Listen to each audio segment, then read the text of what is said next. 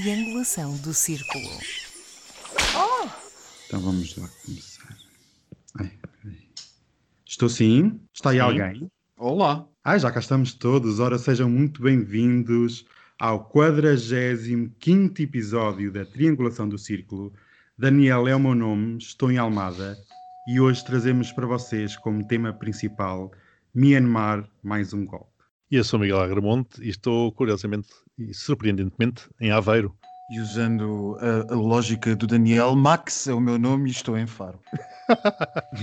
oh Max, pelo que eu li Sim. na segunda-feira, também os juristas católicos pediram ao Presidente a fiscalização preventiva da lei da eutanásia. Desconhecia hum. que a tua ordem também tinha uma subordem católica, afinal não é só é, os médicos. Há também os juristas pela verdade. Não sei se por acaso têm as mesmas pessoas, mas é bem capaz disso. Opa, eu espero que os juristas pela verdade sejam todos, sinceramente. Não, assim como os jornalistas pela verdade, os dentistas pela verdade, os...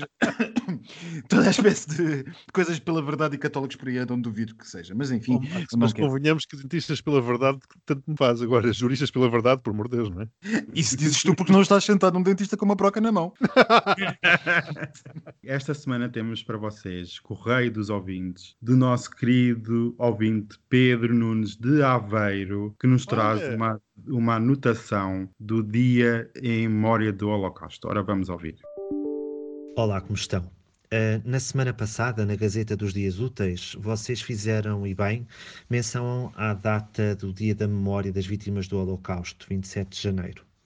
Mas se calhar convinha, convinha falar de uma situação que muito pouca gente fala. Os homossexuais encarcerados não foram libertados logo em 45. O sofrimento dos homossexuais não terminou depois do fim da guerra, uma vez que as leis uh, homossexuais que os, que os nazis adotaram, por exemplo, o famoso uh, parágrafo 175, uh, não foi suprimida tal como aconteceu com as leis antissemíticas. Alguns homossexuais foram obrigados a terminar a pena a que estavam condenados pelo governo militar aliado do pós-guerra na Alemanha. Inclusive, inverteram as condenações e disseram que os homossexuais eh, tinham colaborado com, com o regime nazi. Outros, eh, quando voltaram para casa e para os seus países de origem, tiveram de manter o silêncio sobre o seu sofrimento por medo de discriminação. Pois as leis uh, sobre a sodomia só acabariam uh, por cair por volta dos anos 60 e 70 na Europa. Durante o Terceiro Reich, que durou entre 1933 e 45, mais de 100 mil homens estiveram registados nas famosas listas rosa, daí os triângulos rosa que os, que os homossexuais uh, apresentavam. E desses 100 mil, sensivelmente metade foi condenada e presa. Estima-se que cerca de 15 mil tenham sido enviados para campos de concentração e aí tenham sofrido um martírio. Um, depois, só nos anos 80 do, do século passado, é que alguns um, governos começaram a reconhecer o martírio dos homossexuais uh, durante um, a Segunda Guerra e no pós-guerra. E para vocês verem, por exemplo, só em 2002 é que a Alemanha reconhece uh, uh, os homossexuais como mártires um, ehm, da, da Segunda Guerra e do tempo subsequente. Era só este reparo. Se calhar era interessante falarmos nisto e há uma série de coisas super interessantes para falar desta altura. Fiquem bem, obrigado. Miguel, queres uh, comentar este áudio do nosso querido ouvinte? Antes de mais nada, quero agradecer ao ouvinte e, aos, e os comentários que ele fez, que eu achei sinceramente muito bons. Se me permitem, já agora faço aqui umas pequenas notas que fui registando, já que na Gazeta também não há espaço para isso. Infelizmente, os homossexuais sempre foram considerados aberrações, eh, seres menores, e isto eh, era transversal a toda a sociedade, fosse ela nazi ou não. Portanto, pouco importava para quem libertou o campo, no caso foi a União Soviética, se os homossexuais fossem ou não libertados. Aliás, faço uma vez mais menção a Alan Turing, matemático britânico, também ele homossexual, cuja contribuição para o fim da Segunda Grande Guerra foi fundamental. Felizmente o filme contribuiu para essa maior visibilidade. Continuou a ser perseguido pelo Estado britânico por ser precisamente homossexual. Acusado em 52, morreu em 54 aos 41 anos por tudo aquilo a que o Estado britânico o sujeitou, e, portanto, imagine-se o que a humanidade teria ganho se ele tivesse vivido até aos 70 ou 80 anos. O ouvinte referiu também que as leis contra os homossexuais começaram a ser levantadas nos anos 60 e 70 na Europa.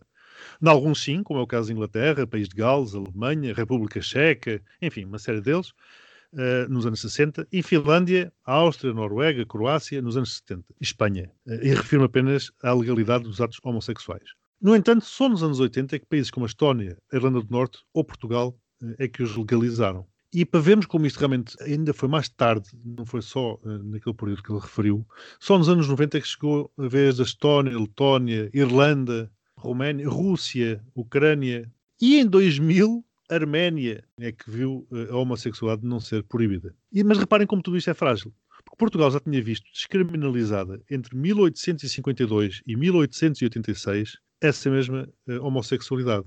E como sabemos, a Polónia, a Hungria, a Rússia ou a Ucrânia não estão nada bem e estamos em 2021. Como curiosidade, e já agora para trás, a homossexualidade não é crime na Suécia desde 1944, na Islândia desde 1940, na Dinamarca desde 1933, na Polónia desde 1932, na Bélgica desde 1843, nos Países Baixos desde 1811, na Suíça desde 1798, no Luxemburgo desde 1795, no Mónaco desde 1793, na França desde 1791 e em Andorra desde 1700 e 90. Desculpem o longo historial, mas achei interessante fazer um apanhado para ver de quão atrás isto vai, apesar de ter parecido naturalmente o Festival Eurovisão da Canção.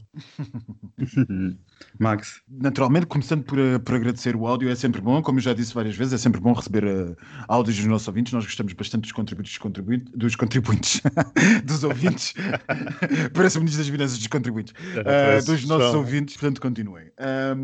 mas eu, como não tenho muito a acrescentar aquilo que tanto o ouvinte como o Miguel já disseram, eu vou puxar para outro lado e dar-vos uma, uma história pessoal, pequena e rápida. Eu gosto de tatuagens uh, e tenho no meu braço esquerdo tatuado um triângulo invertido cor-rosa.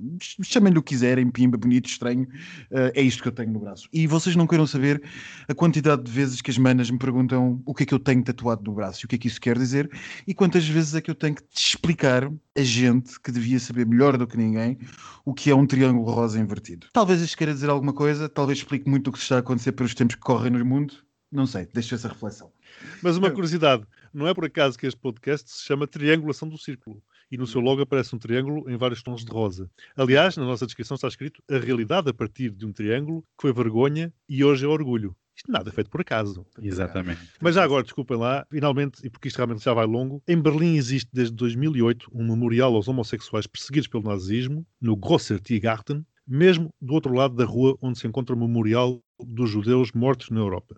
Muito mais humilde e por diversas vezes vandalizado, pergunto-me quantas vezes é que esse memorial já foi visitado por homossexuais. Concordo que há muito para falar disto, aliás, este meu longo comentário assim o comprova, e a tua sugestão, Pedro, está anotada. Muito obrigado. Eles certamente que já passaram por lá a caminho de Tiergarten, não é? Mas isso é para outras coisas. Eu agradeço desde já ao Pedro, um beijinho muito grande e acrescento que existe um documentário chamado Parágrafo 175, é, eu penso que é do ano 2000, e que recomendo vivamente uh, a quem não conhece esta parte da nossa história que o veja com muita atenção, porque realmente demonstra o quão hardcore e quão vil foi esta parte do século XX. Posto isto, temos para vocês um áudio. Sou eu até que vos trago. Estava eu a fazer o jantar e de repente ouço isto na televisão. Contextualizando, é um episódio no Centro de Saúde de Leiria, onde um marido de uma médica foi vacinado. Ora, vamos ouvir. Tem que ser aplicadas onde estão. E naquele dia, a instituição é ali ao lado havia três doses que tinham que ser aplicadas. E, portanto, optou-se por uma senhora da limpeza, que não fazendo parte do nosso quadro, é ela que limpa o lixo que todos fazemos todos os dias, e foi vacinado o segurança, faltava uma pessoa. E na altura, como sabia que o marido da doutora Odete estava no carro, e eu conheço muito bem como doente, é um indivíduo obeso, hipertenso, diabético, este senhor entraria nesta fase que vamos entrar agora a seguir. A questão que eu ponho é, entre estragar uma dose e vacinar uma pessoa que tinha indicação para entrar na fase seguinte, o que é que é mais correto? Estragar? Eu trouxe isto porque demonstra o quão ridículo é esta história da vacinação indevida e todo o alarido público à volta disto. Realmente precisamos de pôr os pés assentes na terra e ver os dados científicos e perceber o que se passa. Não basta ligar a televisão às 8 da noite e ver as últimas horas e o pânico instalado. Eu estou tão farto disto, sinceramente. Estamos todos amigas. A única coisa que vos posso dizer é que eu já não tenho pachorra para a questão das, das, das vacinas eh, desviadas. Eh, desde a contagem... Não, já não tenho pachorra destes casos. São já não casos, dá, já não casinhos, dá, já não dá. casinhos. Eh, Casos e casinhos e fantochadas e a aproveitação quer da imprensa, quer, quer dos, da, da, da oposição é absolutamente ridícula. O projeto, Exato. o projeto, a proposta do PSD, de quem não se tem conhecido absolutamente proposta nenhuma, senão estupidez nos últimos tempos, de criminalizar, apresentar uma proposta de criminalização. Isto não merece resposta a estes assuntos e não, sinceramente, não, não eu não. Mas são, são estas coisas, eh, notícias feitas de casos e que por vezes são totalmente descontextualizadas com o objetivo de lançar o pânico, de dar a As pior nos- notícia, o pior recorde.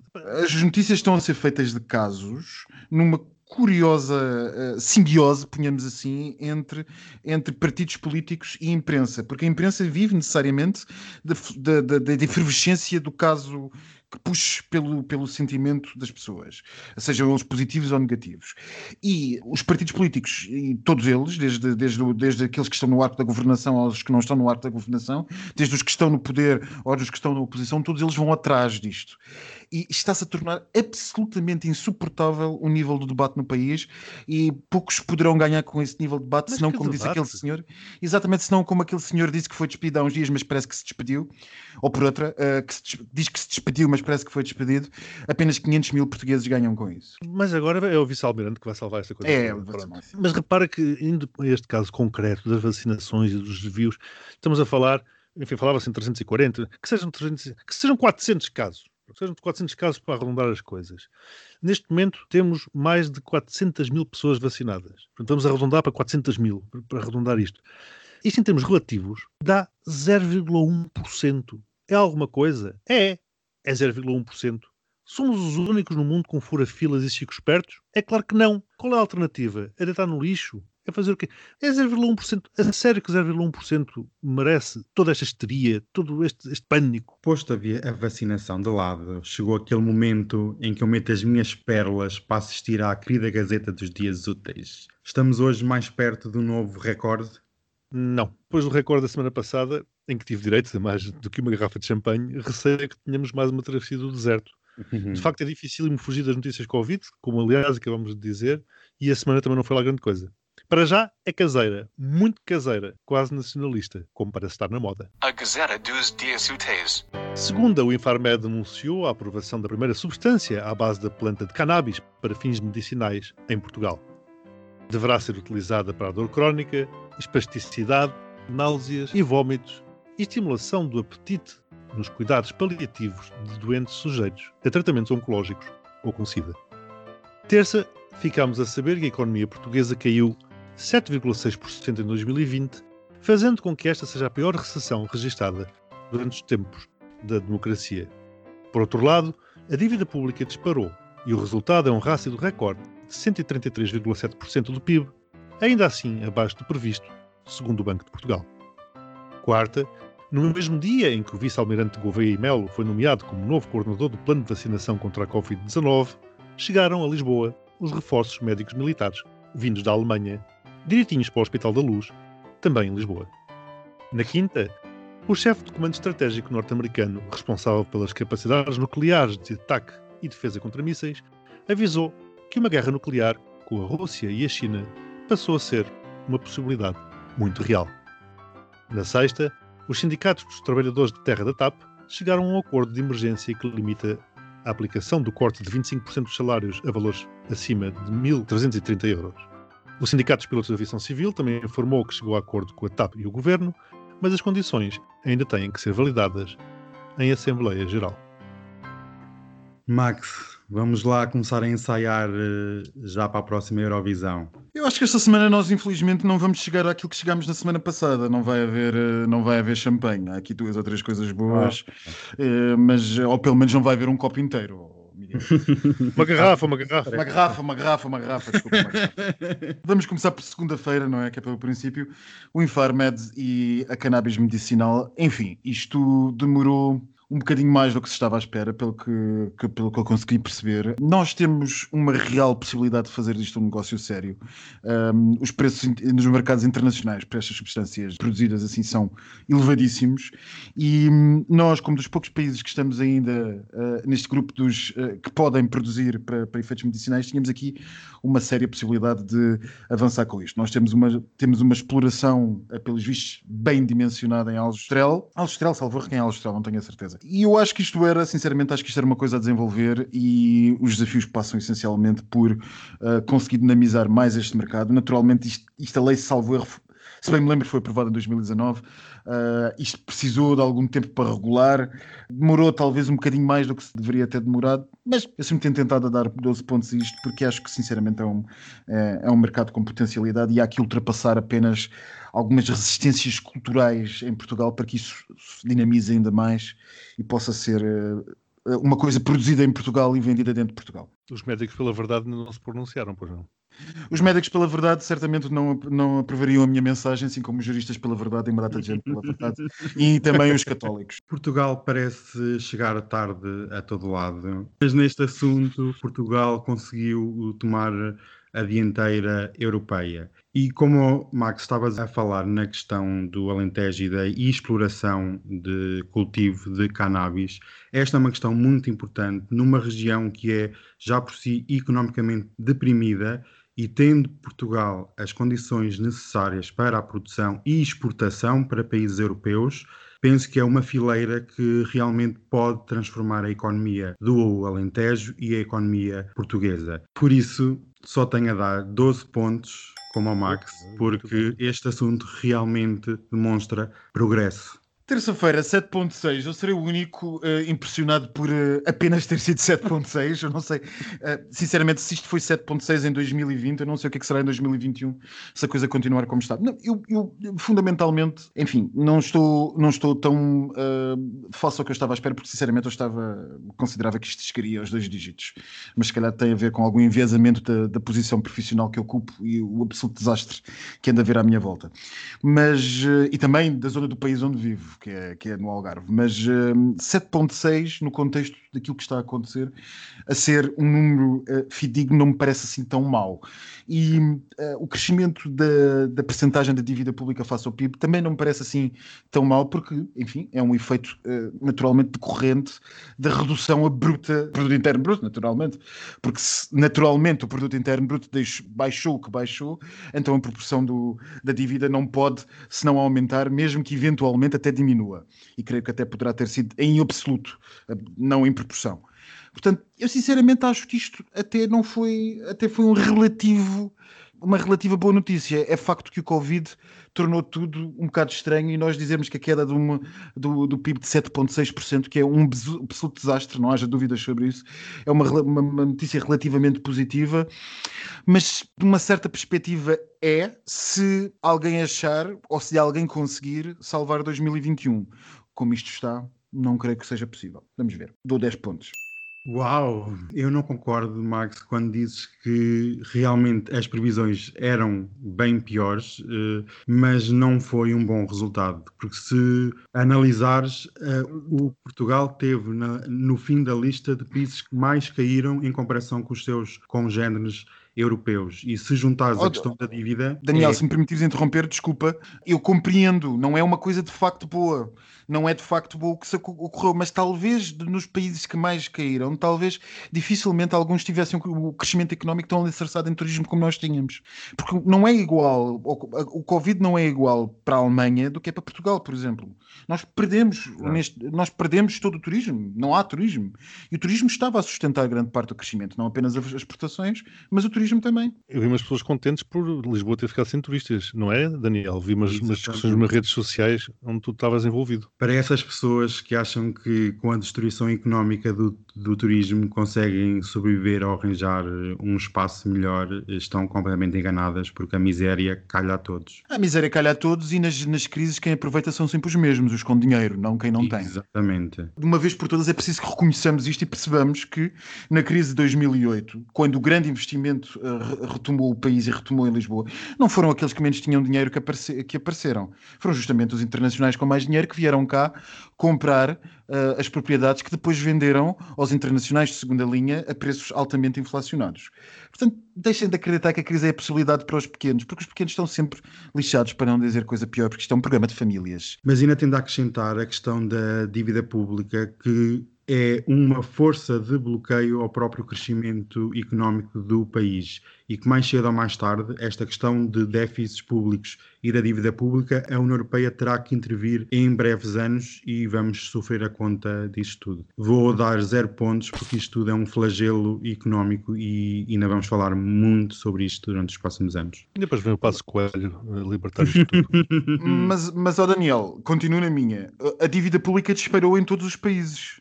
Exato, mas os outros critérios têm capacidades para pagar essa dívida. Mas a, a questão é que funda... os meios eh, produtivos não são suficientes com esta sustentabilidade de dívida. Mesmo que tu nos próximos anos baixes 10% da dívida, continua a ser extremamente elevada perante o tecido económico e perante os índices de produtividade nacional. Mas sabes, como dizem os cínicos, o problema da dívida não é um problema da dívida se ele não for um problema da dívida. Que isto basicamente quer dizer o quê?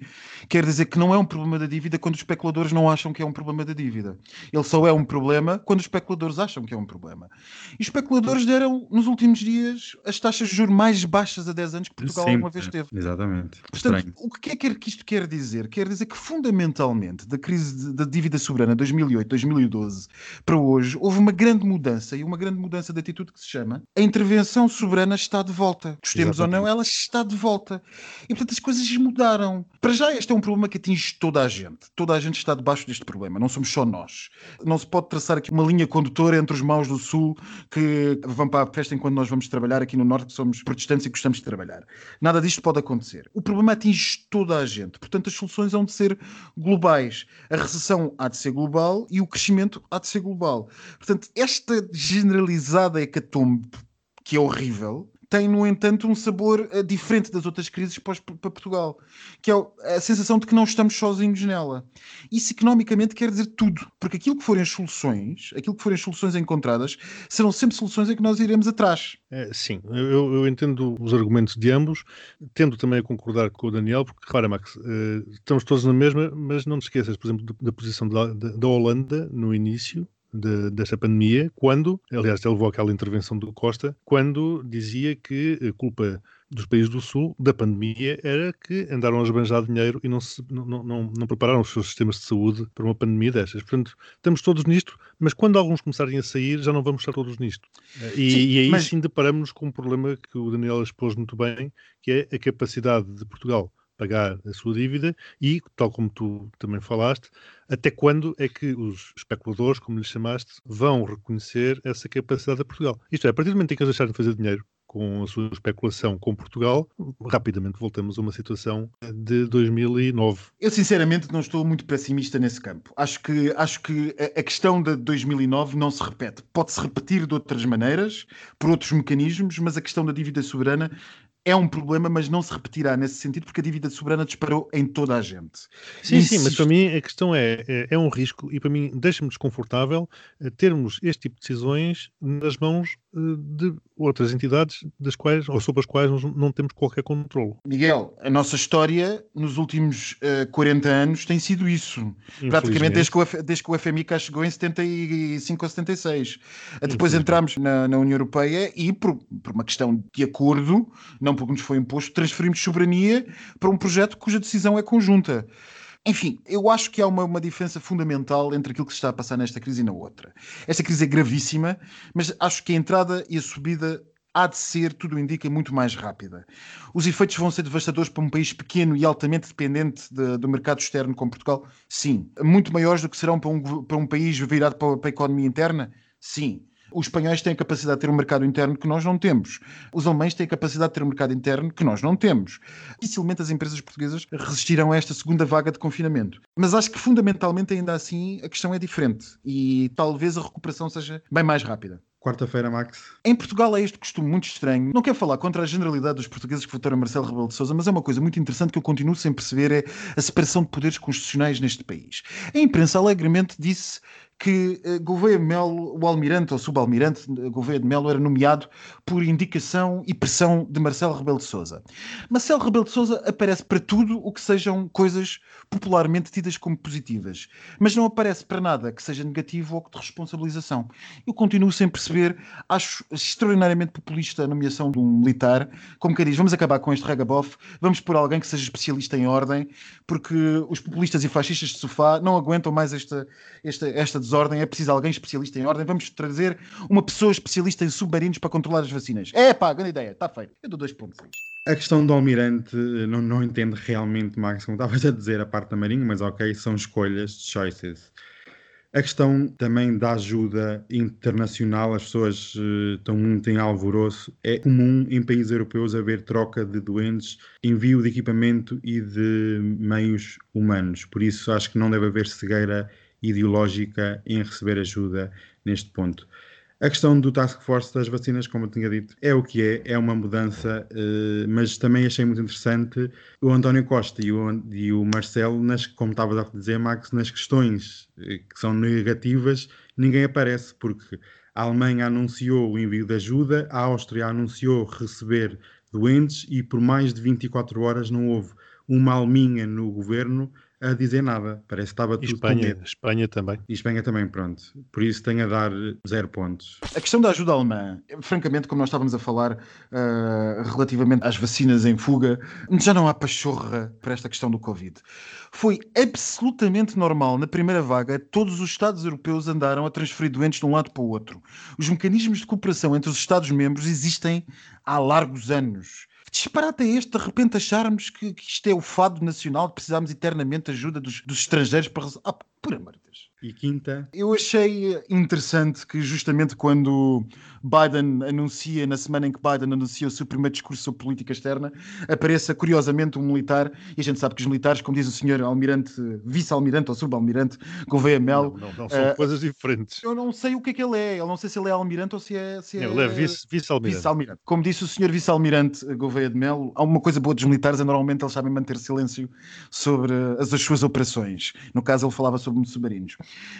Quando eles falam, por maioria de razão, é porque, é porque quiseram falar ou com alguma mensagem. O senhor eh, da Marinha, também norte-americana, falou porque alguém lhe disse para falar, certamente.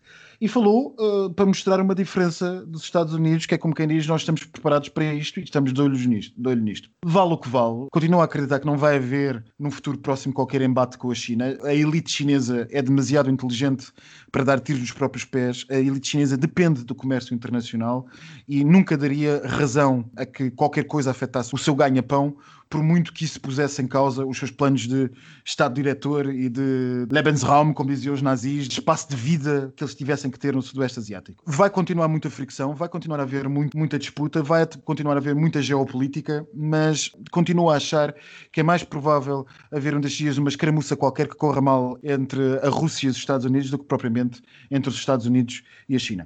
Agora, se essa escaramuça correr mal e algumas alianças forem ativadas, isso é uma coisa totalmente diferente. De qualquer maneira, quatro pontos. estas declarações são naturais, pois vivemos numa desordem internacional onde ninguém ainda declarou o óbito desta atual ordem. E ainda uma nova ordem internacional não foi estabelecida. Também não acredito que seja no imediato ou dentro de 3 a 4 anos, porque para uma ordem se desgastar é preciso aquelas guerras de procuração em que vão lutando num país lá longe, em que não há nada envolvido. Mas para estabelecer uma nova ordem internacional é preciso um conflito armado. E continuo a acreditar piamente que caminhamos eh, nesse sentido. Por isso, só tenho a dar zero pontos, porque não augura nada de bom para esta década de 20 do século XXI. O que eu acho curioso, não sei se vocês são da mesma opinião, é que esta notícia deu a volta ao mundo, mas pelo vistos não passou por Portugal. Eu não a vi em lado nenhum. Curioso, curioso. Porque nós encontramos uma vacina eh, desviada em Moimenta da Beira. Tomem! E sexta-feira. E, e we go again. Lá estamos de novo, nós de volta da nossa querida amiga TAP. Este assunto veio para ficar. Esta negociação com os sindicatos só veio demonstrar as fragilidades da empresa. Este novo confinamento parece que não foi mais uma pedra em cima da empresa. Falavam em 500 milhões no orçamento para 2021. Com isto vai ser muito mais. Só tenho a dizer que alguns sindicatos parece que andam a viajar na maionese, que ainda não entenderam a situação económica que a empresa enfrenta e ainda não entenderam a crise económica e social que o país enfrenta. É preciso algum decoro profissional para levar esta empresa avante, senão daqui a nove anos já nem existe. Zero pontos. É, daqui a nove anos já não existe, mas eu, enquanto contribuinte, continuo a pagar por uma empresa de Lisboa. Ah, pois é. Uma empresa de Lisboa que nas próximas semanas só vai fazer voos ao fim de semana e só a partir de Lisboa, porque esses é que são, eh, como se sabe, eh, importantes para aqueles que são os salários e os custos pagos agora por todos os contribuintes portugueses. Aí está. Nós já falámos várias vezes sobre o que é que fazer da TAP ou não, se concordamos, se não concordamos, portanto não me vou alongar nesse assunto. Os nossos ouvintes mais, eh, mais, mais regulares sabem que isto é um fetiche nosso. Estando todos a pagar neste momento a TAP, e não estou a debater se isso foi bom ou mau, né, como digo, já falámos sobre isso, é melhor que os, os trabalhadores compreendam rapidamente, mas muito rapidamente mesmo, que estão eh, numa situação particularmente difícil em que se piorarem as coisas, o pouco apoio popular que existe para pagarmos a TAP depois de tanta escandaleira noutras coisas, sim, é verdade, não são o mesmo que a TAP e não são culpa da TAP. Mas o que é facto é que estamos todos a pagar há demasiado tempo tudo e mais alguma coisa. E qualquer dia, sobretudo numa política nacional cada vez mais eh, marcada pelo populismo e pelo extremismo, qualquer dia uma gota d'água pode ser demasiado. Portanto, os sindicatos da TAP que aceitem aquilo que conseguirem e, e- e rezem para que talvez daqui a alguns anos tudo volte a alguma coisa minimamente confortável para que possam voltar a crescer. Dois pontos. Então vamos fazer aqui rapidamente o apanhado destas vossas pontuações. O Max começou por 12, mais 10, mais 2, mais 4, mais 2. 30 pontos, número redondo. Oh. E o Daniel tem umas contas facilmente de fazer. Porquê? Porque começou por dar 12 pontos e depois deu 0, mais 0, mais 0, mais 0. 12 pontos. Ou seja, chegámos a um total final de 42 pontos, nem metade da garrafa de champanhe que vou ter direito Minha esta, Nossa esta semana. And now, o tema principal. E passamos agora para o tema principal deste episódio: Myanmar, mais um golpe. Este país tem vivido décadas de opressão e terror sob o comando de um dos mais brutais regimes militares do planeta. Miguel, queres fazer um apanhado? Pois, é que remédio sobrou para mim, não é? É Porque eu sou do tempo ainda de quando aquilo era uma colónia britânica. E provavelmente aquelas dinastias deles antes. Mas este não é um tema fácil, é um tema muito interessante, está na ordem do dia, não em Portugal, uma vez mais, porque aqui falamos de vacinas, mas eh, porque infelizmente Myanmar, a antiga Birmânia, tem um histórico complicado de ingovernabilidade. Aproximadamente 90% da população, de cerca de 55 milhões de habitantes de Myanmar, é maioritariamente budista. Por outro lado, há uma etnia, eh, os Rohingyas, minoritária, que é maioritariamente muçulmana. Não se sabe ao certo a origem desta etnia, mas se por um lado eles se autoproclamam indígenas, outros afirmam que se tratam de muçulmanos de origem bengali que migraram para a Birmânia durante a colonização britânica. Tinha que haver um dedo britânico em tudo isto, não é verdade? Há sempre, há sempre, há Sim, sempre. sempre. Quando a Birmânia se torna independente em 1948, muitos dos Rohingyas foram considerados cidadãos birmaneses. Só que a partir de 1962, com o golpe de Estado, a junta militar passou a governar o país, começou a cortar os direitos dessa comunidade e, em 82, com a lei da cidadania, os Rohingyas passaram a ter nacionalidade birmanesa recusada, sendo hoje a maior população apátrida do mundo. Deixaram de ter acesso ao ensino, a votar, aos hospitais, a direitos de trabalho e também não têm o direito de possuir terra ou propriedades e estão ainda proibidos de viajar sem autorização. A tudo isto temos que juntar um budismo radical ou um budismo nacionalista. Sim, um conceito que para nós parece chocante por aquilo que acreditamos ser o budismo. De notar que o líder budista considera que os Rohingyas devem ser expulsos do país porque são, e as palavras são dele, imigrantes ilegais trazidos pelo Império Britânico e protagonistas de uma invasão muçulmana. Há vídeos onde monges radicais se referem à etnia como cobras e, pior do que cães. Portanto, esta clivagem brutal do país não podia melhorar quando juntamos os ataques de grupos budistas extremistas em 2012 a comunidades rohingyas no estado de Rakhine, que é onde eles habitam maioritariamente, e a população rohingya acusou as autoridades birmanesas de não agir para os defender eh, naqueles ataques que deixaram cerca de 100 mil pessoas sem abrigo. A posteriori, a partir de 2013, os rebeldes do Exército de Salvação Rohingya de Arakan, ARSA em inglês, que afirmam defender os direitos da minoria muçulmana, começaram a realizar pequenos ataques. No entanto, a escalada levou ao ataque de dezenas de esquadras da polícia e, como resposta, o exército birmanês levou a cabo uma violenta campanha de repressão. O país passou a considerar o ARS uma organização terrorista, afirmando ter ligações a grupos fundamentalistas islâmicos. A ONU considera que a repressão militar contra o povo rohingya revela características de uma verdadeira limpeza étnica, tendo como consequências um êxodo em massa e um possível genocídio. Os Médicos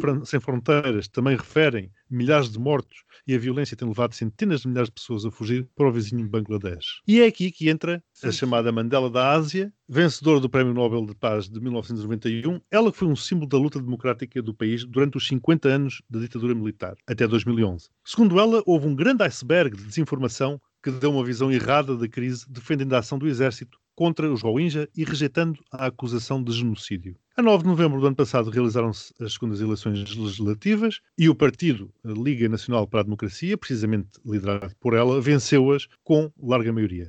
Estas foram classificadas pelo Carter Center, que enviou observadores às eleições como livres e justas. Acontece que os militares acusaram a Comissão Eleitoral do país de não ter posto cobro às enormes irregularidades que dizem ter existido nessas eleições e, evocando os poderes que lhes são atribuídos pela Constituição, redigida pelo Exército, assumiram o controle do país por entenderem haver uma emergência nacional. Prenderam a Lady, transferiram todos os poderes legislativos, executivos e judiciais para si próprios e assumiram o controle do país durante um ano Neste momento, vive-se o caos, com greves de pessoal de saúde, em plena pandemia de Covid-19, como forma de protesto pelo regresso à ditadura militar, havendo já um movimento de desobediência civil. Seja como for, uma pergunta que é incontornável é: e a China soube antecipadamente do que se ia passar? É que alguns acusam de ter dado consentimento tácito ao golpe militar, acusação veementemente rejeitada por Pequim.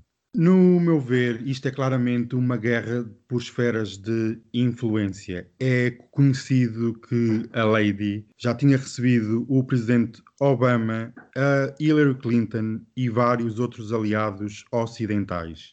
E visto que a facção militar é de si mais próxima de Beijing, é normal que haja aqui um conflito de interesses numa área tão sensível como é o Sudeste Asiático, pois é de extrema importância para os planos de crescimento económico da China. E claro que este golpe terá sempre o aval chinês, porque nada disto acontecia se não houvesse a benção do imperador na China. Posto isto. Do imperador? Eh, basicamente, é, eles entutilam-se república, mas aquilo tem ares de império do meio. Eu acredito que a China esteja numa posição regional muito mais interventiva, pois precisa de manter todos os canais económicos abertos para conseguir crescer, porque se o país não crescer a dígitos suficientes, pode entrar num colapso social devido ao seu tamanho gigante. Por isso, a questão de Hong Kong e escaramuças nos Himalaias com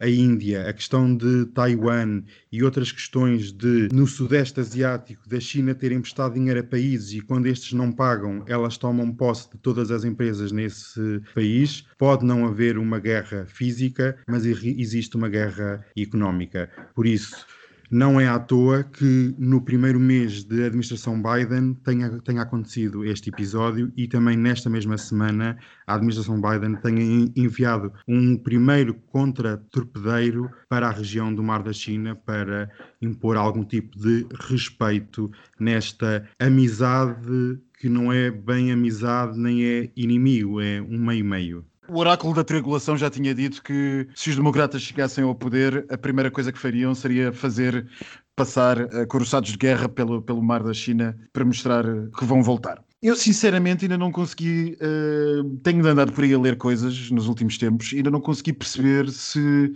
os chineses têm algum dedo nisto ou não. Uh, por um lado, eu acho que eles teriam interesse em ter um dedo nisto.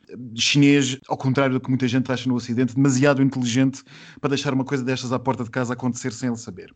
Mas, por outro lado, os maiores investidores de Myanmar são países uh, que são tipicamente próximos da orla uh, ocidental. O Japão, a Coreia do Sul, a Singapura, a Tailândia, uh, a Índia, países que até, no caso da Índia, por exemplo, e do Japão, têm até uma certa inamizade com a China. E os serviços de informação desses países certamente já teriam dado alguma coisa a entender se soubessem de alguma coordenação, ou pelo menos alguém ao Ocidente saberia.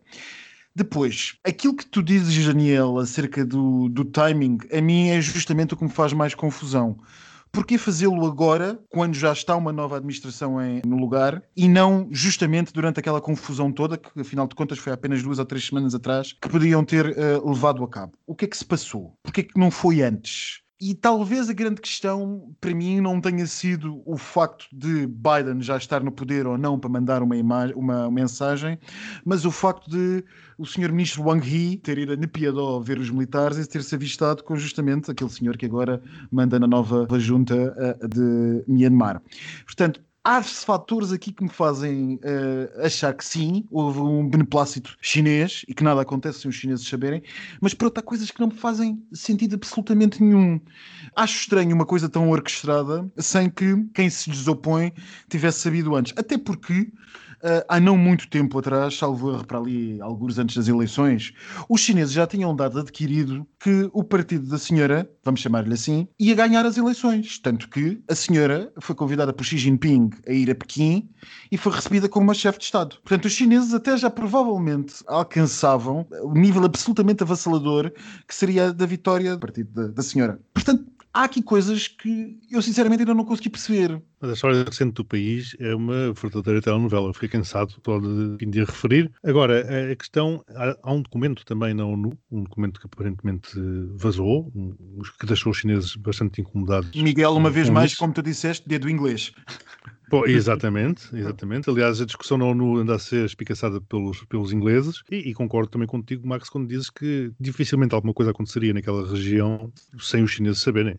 É, é praticamente impossível. Acho que o exército de Myanmar dificilmente iria fazer uma coisa destas sem os chineses saberem. Enfim. Eh, Agora, mas que, que jogo são... foi este então? Porquê que Xi Jinping, o imperador, como, Daniel chamou, como o Daniel chamou muito bem, porquê que Xi Jinping recebe a senhora em Pequim e porquê que uh, poucas semanas depois, ou algumas semanas depois, o senhor ministro Wang Yi vai uh, na Piedó estar com o presidente da junta. Pois, isso é o que ocultas. eu diria, exato, isso é o que eu diria que nós deveríamos estar atentos, porque isto, eh, devemos ficar de olho nesta situação toda, porque isto vai ter, acho que se vai desenrolar nos próximos episódios de uma forma que isso é interessante. Há dados interessantes, desde logo a coordenação russo-chinesa é um dado adquirido da nova ordem mundial, como diria o Daniel. Eles estão alinhados em tudo, que são estes assuntos novos, por muito, por muito que não tenham interesses. A Rússia não tem um grande interesse naquela zona, ainda que seja maior, salvo erro, espero não estar enganado, mas creio que seja o maior fornecedor de armas do, do, exército, da Força Aérea, por exemplo, da Força Aérea de Myanmar. Mas a Rússia não tem particulares interesses nisso, até porque na lógica sino-russa, o que eles basicamente fazem é dividir as suas zonas de influências entre zonas que os chineses uh, controlam e zonas que os russos controlam. As situações dos, dos, russos são mais com, ultimamente com turcos e outras coisas que tal, do que propriamente meter-se no quintal dos chineses. Bom, isto já vai sendo tarde e estamos aqui nós para uma nova rúbrica do O postigo de Daniel. Aqui estou eu no meu postigo. Bem-vindo ao postigo de Daniel. Obrigado. Ah, ela está tão bem posta hoje. Ah, sim. Sabes que eu faço sempre a toalete para vir aqui. Linda, é sempre, tem que ser assim. Para o postigo tem toda que Muito bem recebida. Eu passei hum. pelo postigo a caminho do supermercado, que é a única coisa que posso fazer fora de casa. Durante esta semana, alguns dos nossos ouvintes seguiram o conselho do Postigo e enviaram-nos fotos dos seus glory holes. Eu apenas tenho a dizer que fiquei com uma lágrima no canto do olho de trazer tanta felicidade aos nossos ouvintes. Parabéns, vocês conseguiram um novo nível. Beijinhos para vocês. Eu achei alguns um bocado acanhados, mas pronto. Pronto, mas já é o início, não é? Isto eh, recomendo a todos os outros ouvintes que ainda não enviaram, quem quiser, anonimamente pode enviar a foto do seu Gloriol. Nós estamos aqui para comentar e dar pontos, que nós adoramos dar pontos. Sabes que já há quem chame esta rubrica o prostíbulo do Daniel. Vê lá se isso pega. Mas como vocês sabem, neste postigo apenas entram tendências da estação. E perguntam vocês qual será a próxima tendência desta primavera. Ativos e passivos vacinados no Grindr. Eu comecei a ver nas redes sociais e toda a gente a comentar e a partilhar. Eu fiquei, não, não pode. Por isso, esta é a tendência. Estejam atentos porque eles estão ao virar da esquina. É só encontrar um vacinado. No fundo, é um pós-prep. Portanto, uma tendência pós-prep. Ora, nem mais vês como aqui para a audiência que é mais jovem. Mais jovem E como? O que é que queres dizer com isso? Não percebi. Eu estava de manhã, acordo muito cedo e o que é que acontece? Eu vejo fotos do primeiro-ministro grego e do ministro croata das Finanças a levar a vacina num evento público, porque isto é pela toda a Europa, toda a gente adora. Eu encontrei o primeiro-ministro grego com ar de super daddy, com um pelo no peito e super what? Não há nada disto em Portugal. E de seguida vou ver o ministro das Finanças e penso What? Amigas, vocês têm que ir ver porque isto é muito bom. Aconselho. Então, mas espera lá, mas tu não estavas mais na onda do vice-almirante Gouveia e Melo? É pá, depois de ver isto, uma pessoa muda logo de opinião, deixa as fardas de lado e passa. Ai, minha, não deve ser a mesma coisa que eu estou a ver. Eu vou-te já enviar uma fotografia no nosso espaço Eu também quero ver, passem lá isso. e vou-te mostrar o grego. Sabes aquele ar grego? Hum, com um queijo feta e um tomate cherry. E umas- uns pimentos cortados aos coisas. Sim, estou a ver. Ah, tu ficas com fome. Ah, calma. Ok, está bem, mas... Está bem, pronto. ok, isto não tem nada a ver com aquilo que se vê no Google Images de fato, de fato. Tens os mamilos eh, aqui espetados na t-shirt. Uhum. Alguma vez temos ministros das finanças assim? Bom, Oh, Daniel, tu fazias o Pedro Nuno Santos. Ai não, que horror, não, não, não, nunca na vida. Nem que ele deixasse cair a TAP. É que é o meu fetiche. Nem pela CP. Ok, só se fosse comboio de alta velocidade a todas as capitais de distrito. toda a gente tem um preço. Toda a gente tem um preço, exatamente. Para aqueles que nos estão a ouvir, o Daniel é um TGV em Bragança. Em Bragança, exatamente. Só quando lá chegar. Pronto, posto isto, vamos deixar uns beijinhos muito grandes para toda a gente, uma boa semana e estamos aqui até à próxima. Muito amor e carinho. Bom e confinamento. Beijinhos. beijinhos.